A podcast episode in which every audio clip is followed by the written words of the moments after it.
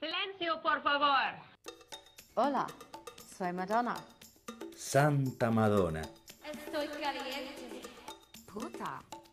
el primer podcast de Madonna, Buenas noches, Latinoamérica. en español.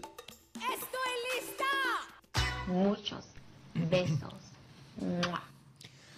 Olis. Hola, Gary Feliu. ¿Cómo estás, Agustín? Yo estoy, pero muy bien. ¿Y vos? Bien, feliz de reencontrarnos una vez más con todos ustedes y ustedes eh, ah, para hablar de Madonna, que es lo que nos gusta. Exacto. Si quieren que hablemos de otra cosa, avísennos. Sí, y hacemos O páguennos, o páguennos y lo hacemos. Somos muy volátiles. Eh, hoy estamos eh, con muchas ganas de hablar de uno de los videos favoritos de este podcast, que es el video de Bedtime Story. Arte. Arte, arte, arte. Arte, arte, arte. en su formato máximo. Eh, este episodio que vamos, o estos episodios que vamos a transitar, están basados en un artículo que es eh, el artículo Words Useless, perdón, Words Are Useless, que es parafraseando el, eh, la letra de la canción, de Ed Sattler para la revista Icon del fan club. El número 19 de 1995 fue publicado en- cuando salió el video. y toma elementos también del Tumblr Madonna Land, que hizo su análisis propio en 2014. Vamos a ir de cabeza. Esto eh, es puro análisis sobre el tema y el video. Y me pareció que valía la pena compartirlo con todos los oyentes porque... eh, Sí, si hay algo eh, en la carrera de Madonna que esté bien encriptado y que tenga mucho simbolismo, tanto Sí. en las letras como en su video, es Bedtime Stories. Sí, y es maravilloso. y es- es- Cada plano, bueno, ya lo vamos a ir hablando, cada vamos, plano tiene sí, tiene una es- cosita para analizar. Exacto. Y aparte fue una decisión muy jugada también, el tema y, y sacarlo en el momento que salió y demás. Claro. Story, el tema que da título al disco eh, de 1994 y tercer single del Opus, ha conquistado la imaginación de los fanáticos y críticos alrededor del mundo. Llamar la atención no es nuevo para nuestra dama provocadora, pero el lanzamiento de este single es algo que va más allá. Bedtime Story es un tema sutil, puede llegar a ser la canción más osada sónicamente de la carrera de Madonna hasta ese, Hasta ese momento, claro. La- tengamos en cuenta que la electrónica no era No. un, un género popular. No, en absoluto. Para nada. Era oscuro. Eh, claro. Es una canción innovadora con video futurista y una historia decepcionante en los charts. Madonna siempre ha capturado los extremos con sus obras maestras del pop, desde la liviandad de Cherish y Don't Stop hasta la oscuridad de Erótica y Sanctuary. Pero Bedtime Story ni siquiera cuenta como un lanzamiento popular. ¿Cuántos de nosotros, cuando salió el disco, esperábamos ansiosos la melodía pegadiza de la canción que le daba título para encontrarnos con que nunca llegaría? Mm. Si estás esperando una melodía vigorizante que te guste a primera escucha, mejor que renuncies. Bedtime Story no es fácil. El segundo single del disco, Take a Bow, tenía un gustito muy RB. Dada la creciente po- popularidad de la música RB en los charts, Take a Bow dio en el blanco de lo que los oyentes querían escuchar. Si Take a Bow fue oportuno musicalmente, Bedtime Story fue de ser mejor descrito como adelantado a su época. Con su tercer single, Madonna sustituyó las influencias RB con trance y ambient dub dos géneros frescos a mediados de los 90, especialmente en los clubs. Al ser un sonido pionero para las radios pop de la época, Madonna no colmó las expectativas, sino que las desafió. La estructura musical de la canción se separa de la estructura típica de un tema pop.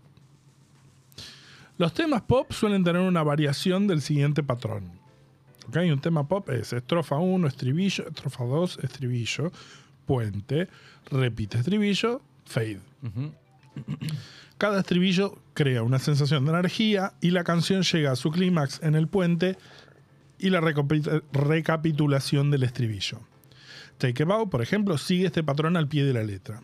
Bedtime Story, por otra parte, se libera de este patrón desde el comienzo.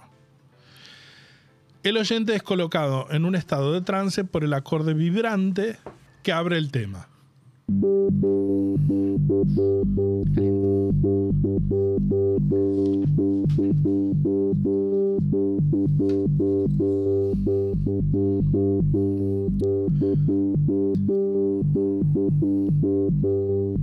estribillo es sugerido después de la primera estrofa. Let's get unconscious, honey. Vamos a ponernos inconscientes, cariño. Pero no se desarrolla por completo hasta el final de la segunda estrofa.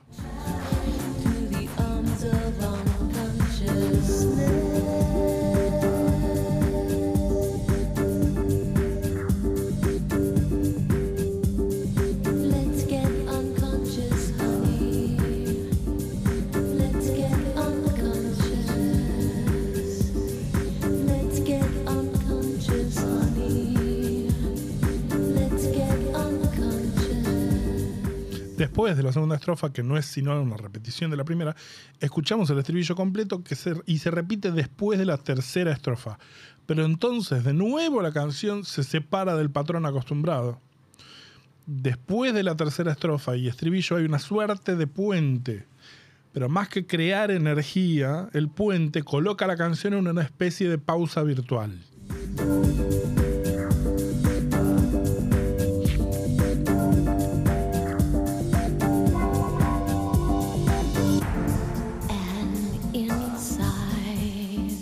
Música se detiene y escuchamos y por dentro seguimos todos húmedos, añorando y deseando cómo puedo explicar cómo me siento. Una transición hace que el puente se halle seguido de una reiteración ambient de la línea traveling, viajando.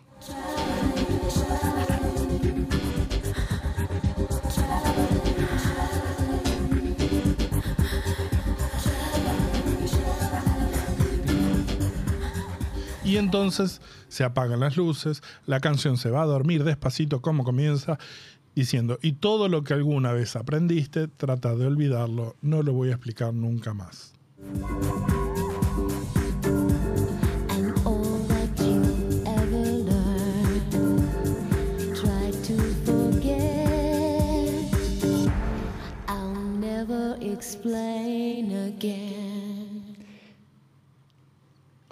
Qué temón, Qué maravilla, qué temón. Que ojalá qué maravilla. lo rescate. y qué estructura. Sí, sí. Qué, sí, ojalá Qué, que lo qué rescate. producción, qué Qué producción. producción. Sí, sí, sí. O sea, en, lugar de desarrollar hacia un tema dance cargado, Bedtime Story nunca despega. ¿Entendés? Sí, es como es Massive Attack. Es como- un, claro, los golpes de sintetizador sugieren un intento agresivo pero no elaborado.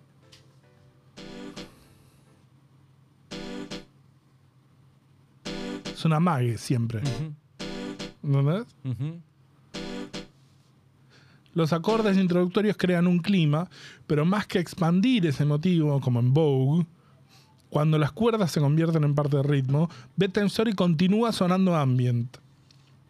El tema nunca deja de sugerir sutilmente un impulso para convertirse en una épica bailable, pero nunca se rinde ante ese impulso. Todo el tiempo te está coqueteando. Juega con él y lo lleva hasta el borde, pero sin acabar. Hmm. ¿Entendés? Hmm. La estructura musical de Bedtime Story es algo que se separa de la norma. Tal vez esto explica por qué la canción no te encantó apenas lo escuchaste como Vogue o Take a Bow. Es un gusto adquirido. Totalmente. A mí me pasó eso. Yo las primeras veces que lo escuché, dije, ¿qué es esto? ¿Por qué Bedtime Story es tan diferente a todo lo que habíamos escuchado? El tema ciertamente se separa de la línea RB que predomina el disco Bedtime Stories y no se parece a ninguna otra canción que Madonna hubiera grabado hasta ese momento. Ni después, podríamos decir. Hmm. No es de sorprender que Bedtime Story sea el único tema del álbum que no fue coescrito por Madonna. Bedtime Story es de autoría de Björk, que se lo presentó como regalo a su amigo y productor Nelly Hooper, que terminó produciéndolo con Madonna. Ahí vos tenés un, un recuerdito o una...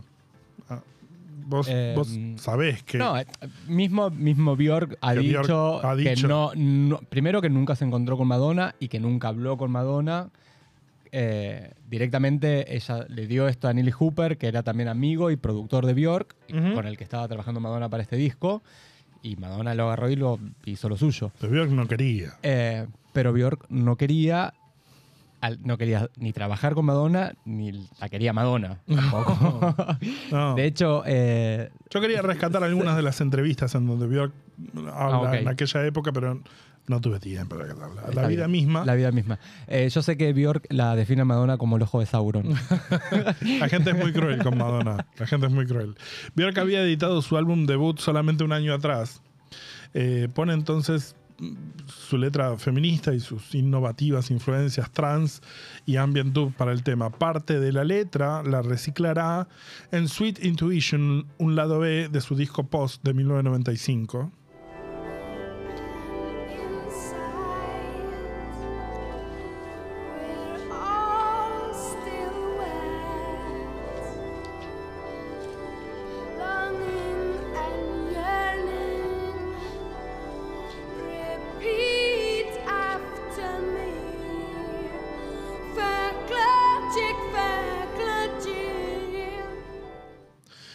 Claro, es algo.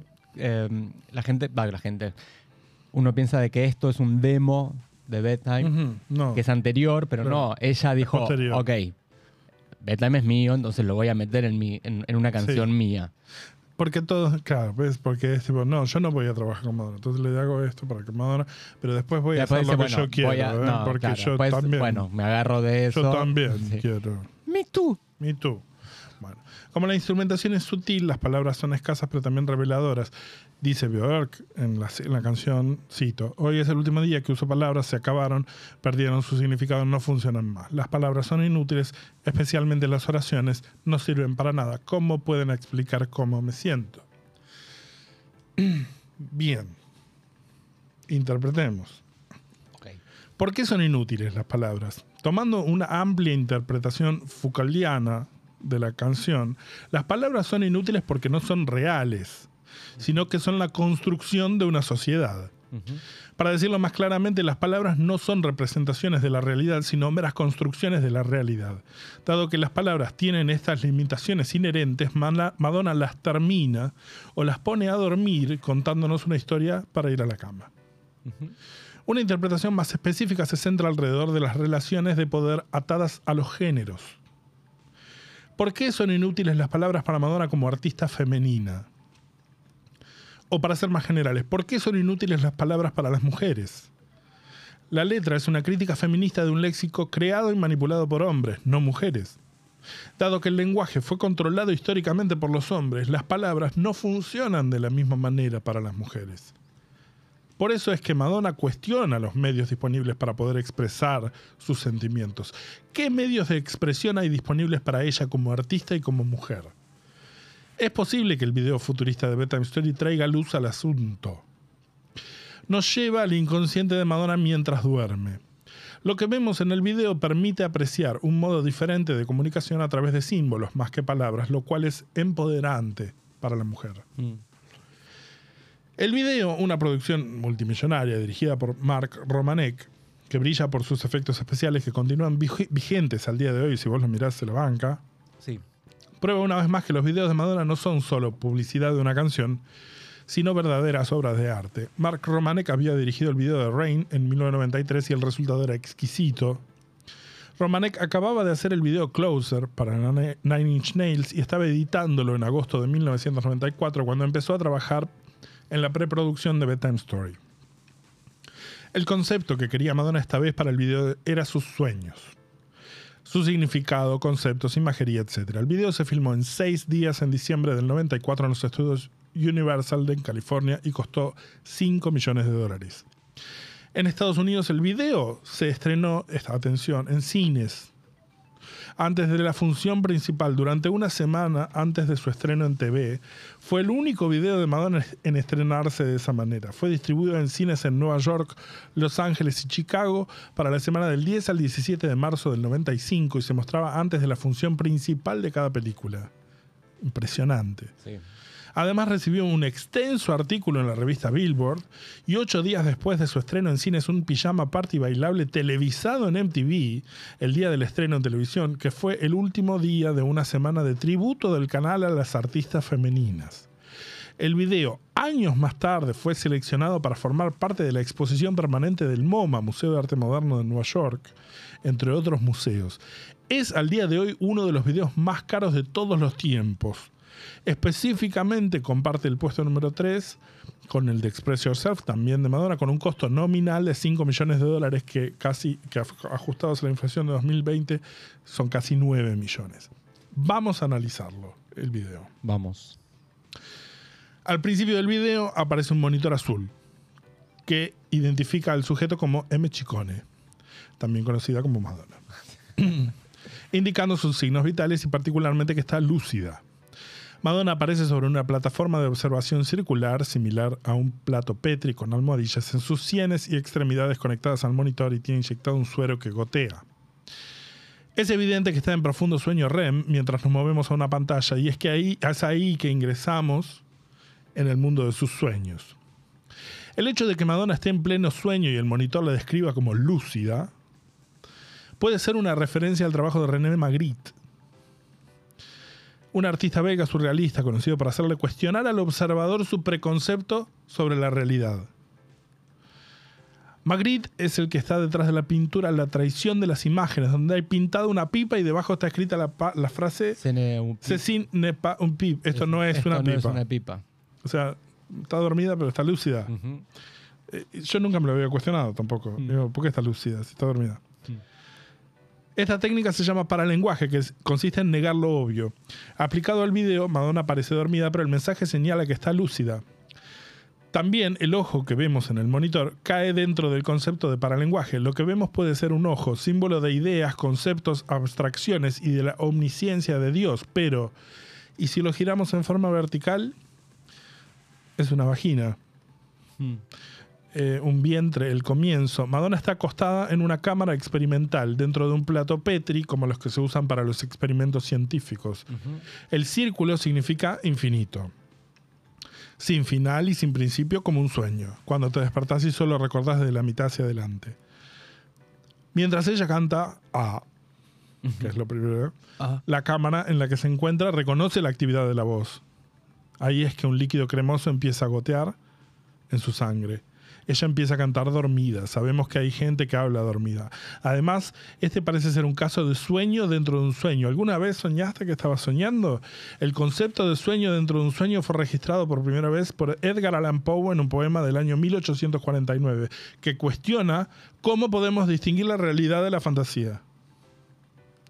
Los sueños de Madonna presentan un hilo de hermosas, surreales y provocadoras imágenes alineadas con el mensaje feminista de la canción. No es de sorprender que entre las que proveyeron inspiración para la imagería del video están las pintoras surrealistas Frida Kahlo, Leonora Carrington, Remedios Varo. También hay toques de Rudolf Hausner, Salvador Dalí, Paul Stockhouse y El Bosco. El primer vistazo que tenemos a los sueños de Madonna es un antiguo aparato para ayudar a escuchar, simbólico del interés del video en el proceso de la comunicación. A medida que se aleja del espectador, sugiere que estamos entrando en una nueva dimensión de comunicación.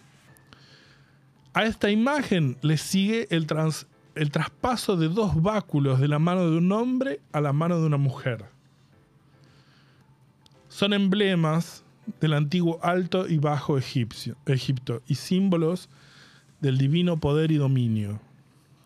En este caso, los bastones o cetros son un fuerte signo de interés en las relaciones de poder entre hombres y mujeres. Una escena alucinante del video es la imagen de Madonna con el pelo como medusa, rodeada por un girasol animado. Un símbolo de fertilidad. Esta toma también puede simbolizar la búsqueda de Cristo. Así como los girasoles buscan la luz del sol, los cristianos buscan en Jesús su propia luz, su propio camino, su verdad y su vida, por ejemplo. Voy a llorar. ¿Entendés? La siguiente escena muestra a una nena sentada en un octógono, con un girasol a un lado y un muchacho y manzanas del otro lado.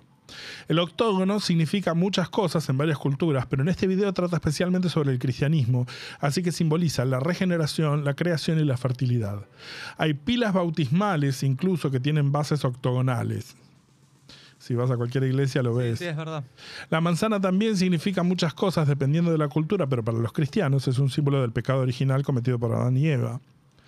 que aunque la Biblia no especifica qué fruta probaron Xbox Populi, que fue una manzana, en una escena posterior la nena se va a poner en posición fetal para que el muchacho la tape. Esto es la recreación de una escena de la película armenia de 1968, El color de las granadas, del director Sergei Parajanov. La película habla sobre el lenguaje del inconsciente, qué casualidad, Mm. del alma y los sueños, creando imágenes surreales en movimiento. También.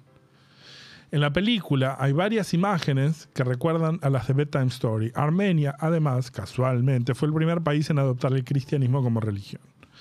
Otra encarnación femenina asombrosa es Madonna como Varla, atrapada en un cubo giratorio en una pantalla oval. Varla es un guiño y homenaje a la actriz Tura Satana. Es el nombre del personaje que interpreta Satana, que es la antagonista en la película de exploitation de Russ Meyer, Faster Pussycat Kill Kill, del año 1963. Madonna volverá a homenajear a Tura Satana en el look de su video de 2012 Girl Gone Wild. Y en la gira también. Y en la ella, gira. ella sale como Tura Satana. Exacto.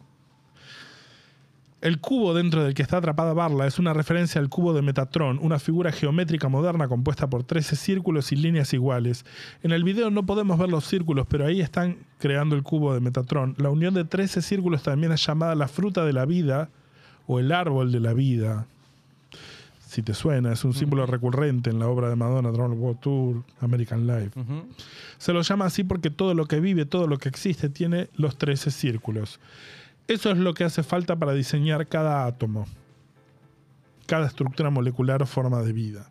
Con el cubo simbolizando la vida, el círculo blanco en el que está Madonna significa pura infinidad. Esta toma significa vida infinita. El cubo de Metatron recibe su nombre como referencia a un ángel de los textos bíblicos. Metatron era un ser humano al que Dios convirtió en ángel y fue reconocido como el más alto de ellos, porque era el escriba celestial de Dios. De todas maneras, un día lo confundieron con Dios y él no lo negó, así que lo desterraron del paraíso, después de recibir 60 azotes. El ángel caído sin alas es otro concepto que aparecerá también más adelante en el video. Es un gordo que está de espaldas con las alas cortadas. Se ve, se ve la cicatriz de las alas. La cicatriz de las alas cortadas. El hecho de que la mujer aparezca sentada y mirando hacia arriba significa que le está rogando a Dios perdón después del destierro. Cuando Madonna aparece en la pantalla y dice, y por dentro seguimos todos húmedos, añorando y deseando, ¿cómo puedo explicar cómo, cómo me siento? Ahí es que Madonna nos compara con fetos en el vientre materno, incapaces de comunicar correctamente los pensamientos de nuestro inconsciente.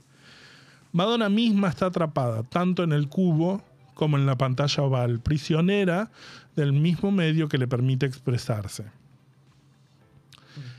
La primera pintura que se referencia en el video es Naked Man Back View, de 1991-1992, Hombre desnudo, vista de espaldas de Lucien Freud, un artista británico. Curiosamente no es un artista surrealista, pero se explica con que es el nieto del estudioso e intérprete de sueños más famoso de todos, Sigmund Freud. La segunda pintura que se referencia es Los fines de la Tierra de 1949 de Leonora Fini, Hmm. una artista surrealista argentina que Madonna recrea casi pieza por pieza, que es cuando está Uno de los planos más lindos del uno de los planos más lindos.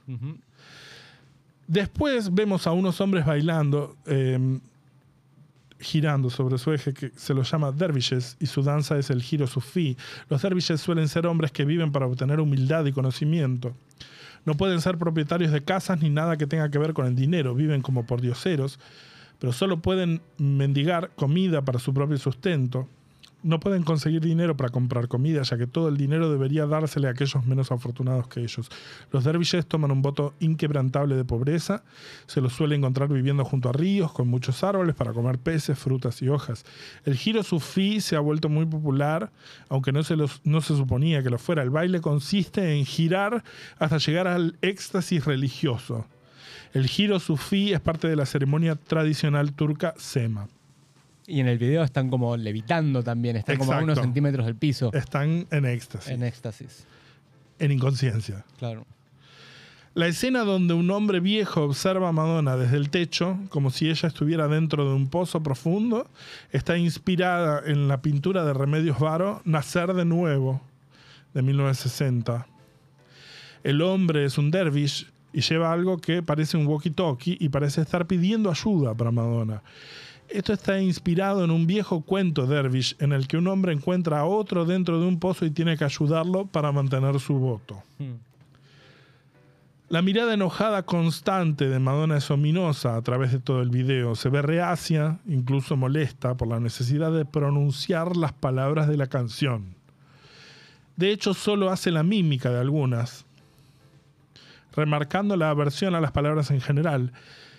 Este simbolismo se manifiesta con más claridad en una escena donde vemos a Madonna con dos cabezas como espejos de mano, en una imagen inspirada por Carrington y Varo. Las dos caras se arrojan miradas pero evitan el contacto directo. Y tal vez la imagen más mem- memorable es cuando Madonna mirando a cámara saca la lengua y dispara un flash de luces láser. Esa escena abre con parte de la letra de la canción escrita bajo el agua. Hay piedras y algas que salen de ahí. La letra que aparece bajo el agua está inspirada en el trabajo de la artista no surrealista Jenny Holzer, una artista conceptual estadounidense que proyecta oraciones aleatorias de sentido común o poemas en varias superficies incluyendo el agua. Las piedras con algas saliendo de ellas simbolizan a la vida creciendo sin importar los obstáculos y las adversidades. El alga marina también es responsable del oxígeno bajo el agua, siendo el oxígeno uno de los seis elementos esenciales para la vida. También podemos ver a un pez nadando sobre la letra. El psiquiatra Carl Jung creía que los peces eran un símbolo de un nivel profundo de inconsciencia cuando aparecían en los sueños. Jung es el responsable de los conceptos como inconsciente colectivo y psicología analítica. Para los cristianos, el pez es un signo de Jesús, debido a su nombre en griego, Jesús el Cristo, hijo del Dios el Salvador, formando las iniciales de la palabra pez en griego. En la antigua Roma se reconocían entre ellos usando discretamente algún pez entre sus ropas. Hoy en día se sigue usando el simbolito del pez. Es curioso que aunque no haya cruces ni santos, este es el video de Madonna con más referencias cristianas. La pintora británica Leonora Carrington también usó un pez como centro de uno de sus trabajos. A medida que se abre el plano, vemos dos caras de Madonna en dos espejos de mano y podemos ver que hay muchas piedras con muchas algas que crecen a su alrededor. Esto está recreado de la pintura de Remedios Varo, Los Amantes, de 1963. Em, quiero que paremos acá y retomemos la semana que viene. Procesemos toda esta información. Yo estoy que no, no puedo Yo- creer. es que es mucho, es demasiado. es un montón de, de referencias y qué sé yo. Que lo comentemos eh, en nuestras redes, por favor. Cuéntenos qué les parece, qué opinan. Eh, síganos en Instagram, que somos arroba Santa Madonna Podcast. En Twitter somos arroba STAmadonna. Por mail, a santamadonnapodcast arroba gmail.com. Y recuerden que si pueden y quieren colaborar con nosotros, tienen los links a Mercado Pago, Patreon, Cafecito, PayPal, lo que quieran, en Instagram o al final de este video. Aquí mismo. Eh, finalmente queremos agradecer al Vasco que nos opera quirúrgicamente y de sonido, eh, a Monk, que es nuestra casa, y a Emma Gómez Miranda, que hace toda la periferia de nuestra gráfica. Eh, Santa Madonna somos en las voces, Agustín Aguirre. Diego Alejandro Parrilla y nuestro productor Nico Capeluto. Hasta la próxima.